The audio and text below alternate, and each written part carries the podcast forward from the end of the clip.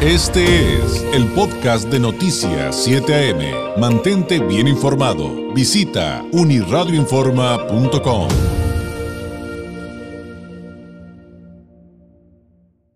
Le agradezco enormemente a la doctora Yadira Contreras Juárez, doctora en antropología social, experta, entre otras cosas, en el fenómeno de la denominada gentrificación. Nos tome la llamada. Doctora, ¿cómo está? Muy buenos días. Hola, buen día. Bien, gracias. ¿Y ustedes? Muy bien, muy bien, doctora. Eh, pues aquí eh, tratando de entender más lo que está sucediendo en, eh, en, Tijuana, aunque pues ya revisando el material de sus investigaciones vemos que esto tiene muchísimo tiempo en América Latina. Le pediría, doctora, que partiéramos de lo más básico, porque muchos no acabamos de entender qué es eh, esto de la gentrificación, qué significa y, también, doctora, pues cuáles son los efectos en un país como, como México em, en, términos generales. Ok, muchas gracias. Eh, efectivamente, el fenómeno de la gentrificación no es nuevo, eh, empieza a visualizarse y a conceptualizarse en Londres este, con Ruth Glass y digamos que ese contexto es distinto en 1960 a lo que está pasando actualmente y sobre todo América Latina. Hay un concepto que, que creo que, está, este, que es como de los más claros. Este, es un estadounidense, Clark, y él dice que es un proceso que implica un cambio en la población de usuarios de la Tierra. Entendamos usuarios de la Tierra como cualquier parte de, de, la ciudad o incluso de contextos rurales, ¿no? Entonces es un cambio en la población de usuarios de la tierra. Estos nuevos usuarios que usan esta tierra tienen un estatus económico más alto que los usuarios anteriores que, este, estaban en esa o usando esta tierra. Esto conlleva, si hay nuevos usuarios con mayor eh, poder adquisitivo en una zona, esto conlleva un cambio en el entorno construido. Es decir, hay un cambio en el paisaje urbano en este caso, ¿no? Entonces, eso implica que la zona se empiece a, empiece a elevar precios, pero tiene que ver con estos nuevos usuarios, ¿no? Y el entorno que se va cambiando a partir de que los nuevos usuarios necesitan consumir de acuerdo a su poder adquisitivo. Entonces, en general, es. Entonces, cualquiera, este, podrías decir que cualquier zona de la ciudad, no necesariamente cualquier zona de la ciudad, porque creo que la simplificación es por trozos, por trozos de la ciudad, y tiene que tener ciertas características o cualidades muy específicas, ¿no?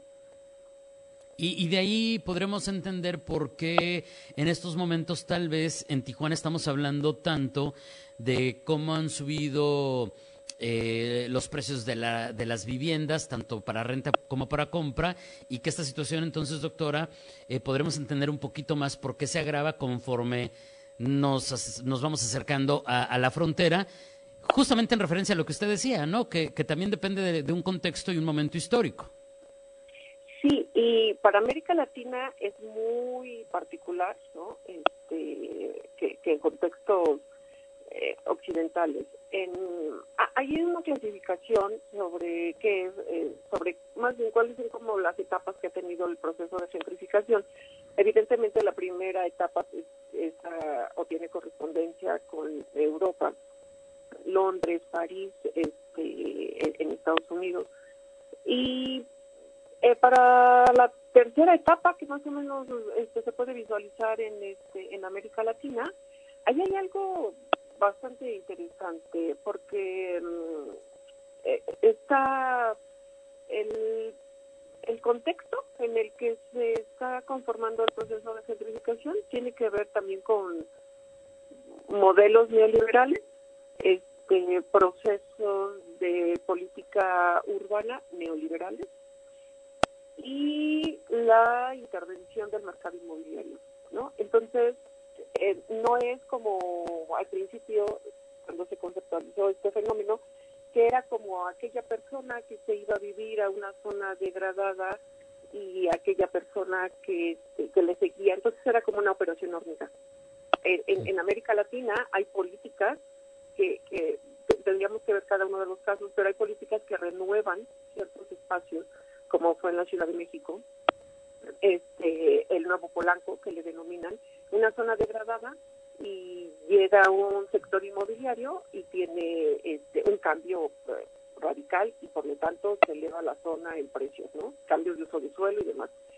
Creo que en Tijuana parece eh, coincidir con lo que sucede en San Miguel de Allende, en Guanajuato, donde también llegan extranjeros por alguna u otra situación y empiezan este, a comprar, pero allí en el centro de la ciudad, que es este, un centro histórico, eh, denominado por la UNESCO, este patrimonio, y este y, empieza un proceso también operación como hormiga, ¿no? llega un extranjero, compra, pero ya son tantos que empieza a cambiar la zona.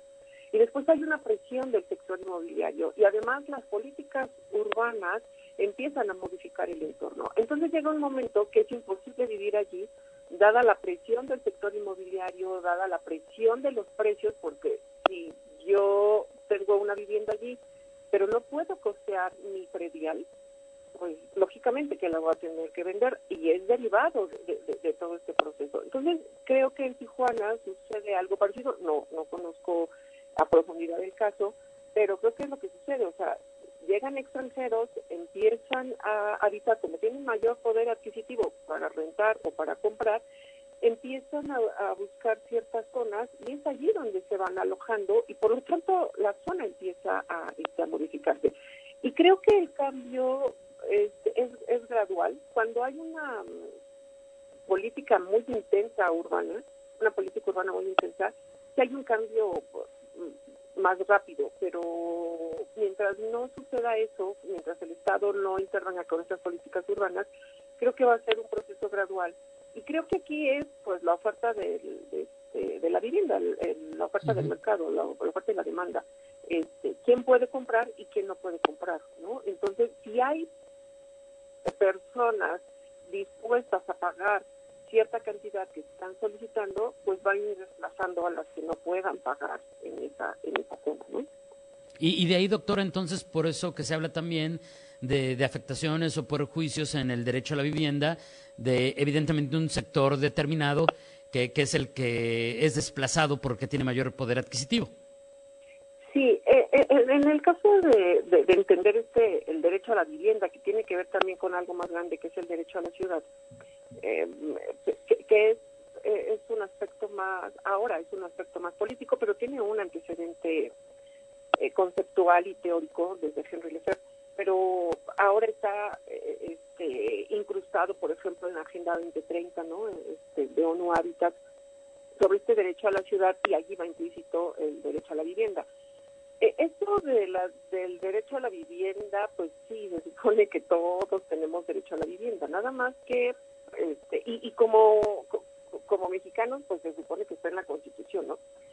Este nada más que se va diluyendo no conforme baja de la constitución hacia otros este, hacia otras normativas no o otros reglamentos este pues por ejemplo qué es el qué es el derecho a la vivienda el derecho a la vivienda es que tengas una vivienda sea en las condiciones que sea es decir a lo mejor puedes tener la vivienda pero no puedes tener servicios pues creo que eso no es derecho a la vivienda no mm. y, y vivienda digna pues tampoco. Pero mm, mm, este, te digo se va diluyendo conforme la Constitución dice eso, pero ya cuando vas bajando a la normatividad, pues no se especifica que es digna y no se especifica que es derecho a la vivienda. Si derecho a la vivienda es vivir a tres horas de tu residencia a tu trabajo, pues eso tampoco, o sea, tienes una vivienda, pero el traslado es... Te acaba, claro. Sí, claro. Y entonces, en este, este derecho a la vivienda, pues debería estar dada por estas este, distancias cortas, que, que los ciudadanos no hagamos trayectos tan largos de residencia a vivienda, de residencia a consumo, y que tenga todas las características de, de servicios y, bueno, todo lo que, lo que implica este, tener una vivienda, ¿no? Entonces, eh, lo mismo sucede, este, se va diluyendo ese derecho a la vivienda por quien pueda pagarla, ¿no? Entonces, eh, hace como a principios del siglo XX, bueno, más o menos como 1940, hubo un, este, un sociólogo que empezó a decir cómo estaba estratificada socialmente la ciudad. Y era pues por los usos de suelo. ¿Quién puede pagar cerca de, quién puede pagar cerca de donde están los servicios o cerca de ciertas este, especificidades que, que puede tener la vivienda? Y entonces cuando tú mapeas, pues empiezas a saber que sí es cierto. ¿Cuáles son los poderes adquisitivos que están cerca de ciertos servicios? ¿Cuáles son estos poderes adquisitivos que están lejos de estos servicios? Y pues entonces la ciudad está estratificada. Claro. Ahora, digo, ya sé que esto no se puede responder necesariamente de una manera adecuada sin todo el contexto, sin toda eh, la información pertinente, doctora, pero en este tema, regresando un poquito a lo que nos explicaba para entender un poquito más lo que realmente significa el derecho a la vivienda, eh, ¿qué pasa cuando, por ejemplo, en una región como la nuestra, Tijuana, San Diego, o sea, me refiero a cómo entenderlo, eh, hay decenas de miles de personas que cruzan todos los días a trabajar porque en Estados Unidos ganan más, eh, pagan una vivienda que ha hecho que se disparen los precios de, las rentas y de, la compra de casas en zonas cercanas, en toda la ciudad, pero sobre todo en zonas cercanas a la garita.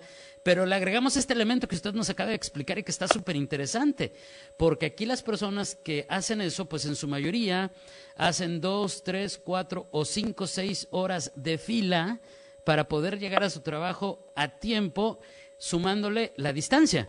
Pero ellos dicen, lo hago por decisión, pero en este momento lo asociaba con su explicación y decía, pues, ¿dónde queda el concepto de vida y, vivienda digna? Sí, exacto. Y eso, bueno, las, las, zonas fronterizas tienen sus propias características. Son como, este, vivo en un país, pero trabajo en otro, ¿no? Y, con, con distintas reglas y demás, ¿no? Este, en cada uno de, los espacios. Y eh, en realidad eso ocurre, este, aunque no en, este, de un país a otro, pero ocurre en zonas metropolitanas.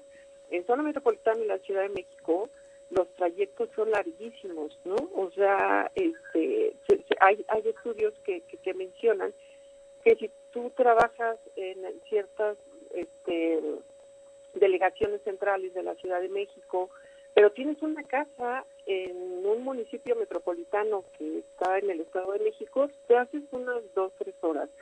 Y la gente lo que hace es este, rentar la casa que tiene en, estos municipios metropolitanos y esa renta la usa ¿no? para, este, para vivir cerca de su trabajo.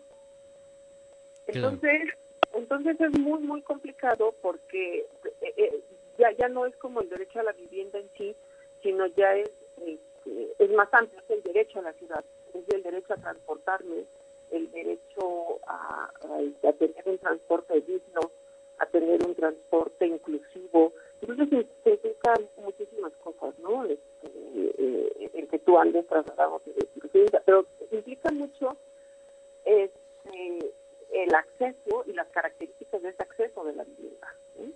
Sí, y, bueno, ya pudimos entender un poquito más que esto es mucho más complejo de lo que en algún momento expresamos, sobre todo mediáticamente, y es, algo que también tenemos que reflexionar desde este lado. Doctora, lamentablemente se nos acabó, se nos acabó el tiempo. Espero tengamos la oportunidad de volver a platicar muy pronto y, seguir entendiendo esta situación que, que, sin duda es interesante y desmitificando muchos de los temas que alrededor se comentan, eh, sobre todo en redes sociales, y hablarlo con verdaderos expertos. Le agradezco enormemente. Buenos días. Gracias a ustedes, buen día. Es la doctora Yadira Contreras Juárez, doctora en antropología social, hablándonos de este fenómeno de la gentrificación en México, sus orígenes en, Europa, en América Latina y como hoy, eh, pues eh, también uno de los cuestionamientos que vienen sobre eh, este tema derivado es el de cómo afecta el derecho a la vivienda, a la vivienda, a la vivienda digna y todo lo que hay alrededor de una situación muy, muy compleja, como usted acaba de escuchar. Este fue el podcast de Noticias 7am. Mantente bien informado. Visita unirradioinforma.com.